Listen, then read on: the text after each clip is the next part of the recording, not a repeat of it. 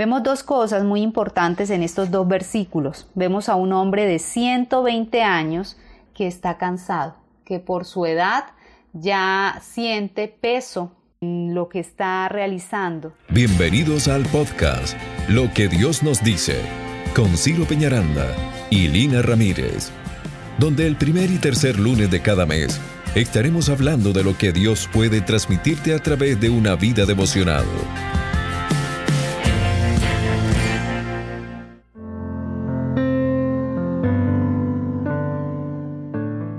Hola a todos, bienvenidos al podcast Lo que Dios nos dice. ¿Qué más? Dios les bendiga, Dios les guarde. Qué bendición poder estar con ustedes de nuevo en esta ocasión con el episodio número 11 del podcast Lo que Dios nos dice. Eh, imagínese mami que he podido yo detectar que al ser humano le cuesta ceder, le cuesta soltar las cosas que hace porque tendemos a creer que solamente si nosotros las hacemos salen bien. Por ejemplo, en nuestro lugar de trabajo quizás nos dé temor ceder ciertas actividades a ciertos compañeros porque quizás no la vayan a hacer como nosotros. Si es en la casa, eh, de pronto no nos gusta ceder la administración del dinero a la mujer porque creemos que lo va a malgastar. Y eso es un gancho, una puntilla que nos ancla al pie y no nos deja caminar con libertad. Yo tengo una amiga que ella es muy buena en lo que hace, pero ella le cuesta ceder y ella no busca a nadie que le ayude por miedo a que la otra persona aprenda lo que ella sabe y de pronto en un momento dado vaya a montar el mismo negocio y le vaya a montar como una competencia. Entonces a ella le cuesta ceder lo que sabe por miedo a, que le cree. Mm, que le cree competencia. Sí. Bueno, de todas formas, pues eh, somos personas que debemos vivir felices. Y para poder serlo, tenemos que entender que lo que estamos haciendo, el propósito que estamos haciendo en esta etapa de nuestra vida, en realidad pues no es de nosotros, sino de Dios. El episodio número 11 entonces del podcast Lo que Dios nos dice lo hemos titulado Cediendo la visión y para eso vamos a hacer un recorrido en ocho versículos del capítulo 31 del libro de Deuteronomio y vamos a ver qué nos dice Dios a través de este pasaje. Vamos a leer el, 1 y el 2 primeramente. Fue Moisés y habló estas palabras a todo Israel y les dijo, Este día soy de edad de 120 años, no puedo más salir ni entrar. Además de esto, Jehová me ha dicho, no pasarás este Jordán. Vemos dos cosas muy importantes en estos dos versículos. Vemos a un hombre de 120 años que está cansado que por su edad ya siente peso en lo que está realizando.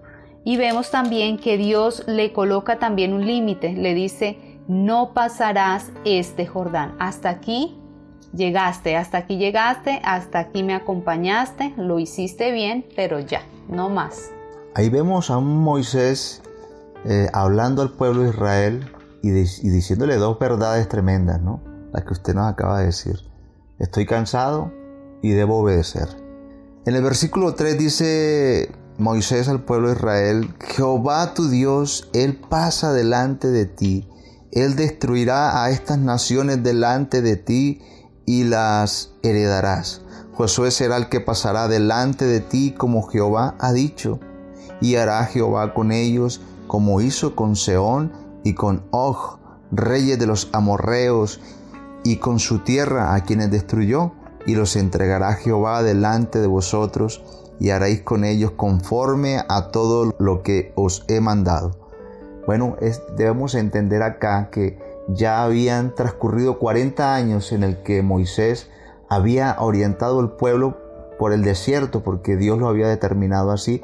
Dijo, necesito un pueblo más refinado. Entonces empezó este pueblo a, caminar en el desierto durante 40 años.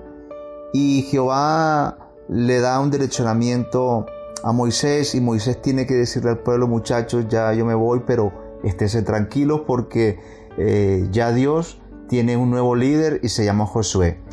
y delante de él va a ir Jehová peleando contra quien tenga que pelear. Acuérdense como lo hizo con unos reyes eh, en el pasado y los, destruyó y pudimos eh, ser victoriosos. Pues bueno, pueblo, estén tranquilos porque Dios lo seguirá haciendo, pero ya no con mi presencia, sino con la presencia o con el liderazgo de Josué. Eso es lo que está sucediendo en este versículo 3, 4 y 5. En el versículo 6, Esforzaos y cobrad ánimo, no temáis ni tengáis miedo de ellos, porque Jehová tu Dios es el que va contigo, no te dejará ni te desamparará. Moisés le recuerda al pueblo que deben tener una actitud de valor, sabiendo que Dios no los va a desamparar. Ahí van a tener siempre esa protección santa, esa protección divina de Dios. Sabe que ese, versículo, como yo digo, tenía rato no decir esta palabra, es tremendo porque muchas veces terminamos cayéndonos hasta 3, 4, 5 veces en el mismo error y quizás es nuestra actitud de desconfianza la que nos hace caer. Y, aquí Moisés les está diciendo, oiga muchachos, pilas, esfuércese, porque no es usted el que va a hacer las cosas. ¿Quién es? Jehová. Dios. Jehová Dios, nuestro Dios. Versículo 7 y versículo 8 y con esto vamos a mirar qué es lo que está sucediendo aquí. Y, hay unas cosas tremendas. Vemos a Moisés cediendo esa gran responsabilidad de guiar al pueblo. Dice, y llamó Moisés a Josué. Oiga, y llamó Moisés a Josué y le dijo en presencia de todo Israel, esfuérzate y anímate, porque tú entrarás con este pueblo a la tierra que juró Jehová a sus padres que les daría, y tú se las harás heredar. Y Jehová va delante de ti, Él estará contigo, no te dejará ni te desamparará, no temas ni te intimides. ¿Vemos a Moisés haciendo qué, mi amor? Cediendo la visión. Cediendo la visión. Y la está cediendo por direccionamiento de Dios. Me llama la atención cómo llama a Josué de una manera personal, pero delante del pueblo, aún sabiendo que ya Josué había escuchado eh, las palabras que le había dicho al pueblo, pero él le llama y le dice, bueno Josué, pila pues, no se me vaya aquí a chicopalar, recuerde que va a haber momentos difíciles, pero también tenga presente en su mente que no es usted, sino Dios el que va a pelear para que usted conduzca al pueblo de Israel a esa tierra que Él juró, usted va a hacer que ellos la hereden.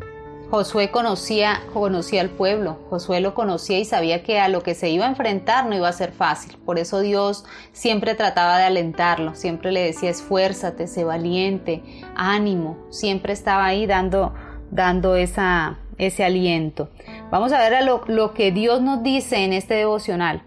Nuestro propósito de vida en realidad no es nuestro, es de Dios.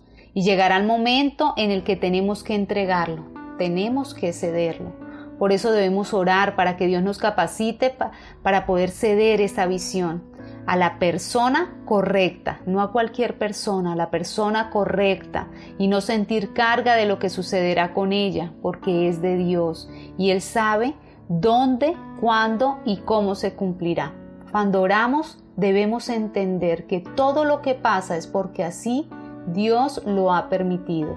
Dios sabe quién es la persona correcta para tomar esa tarea. Si usted está ahí en ese, en ese proceso de que ya quiere descansar, de que ya quiere ceder, de que no tiene fuerzas, pues no se cargue con eso. Vaya a Dios, Él lo va a direccionar y, y de nuestra parte le queremos decir, ánimo, esfuércese, no se preocupe, Recuerde que esa posición en la que usted se encuentra hoy, tal vez de sacerdote dentro de tu casa, tal vez de gerente dentro de una empresa, esa posición no es tuya, esa posición es de Dios que te ha permitido que la tengas por un tiempo. Y si la quieres entregar, entrégala en orden y dile al Señor que te diga a quién se la debes dar. Y consejo, viva feliz el tiempo que tiene por vivir. Un abrazo para todos, Dios les bendiga. Se cuidan. Nos vemos en el episodio número 12. Los queremos mucho.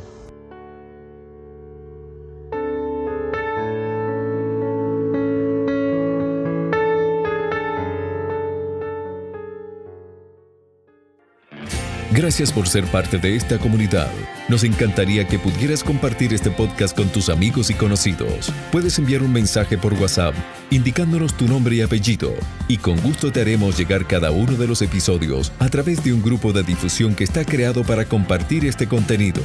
El número es más 57 316 812 6000.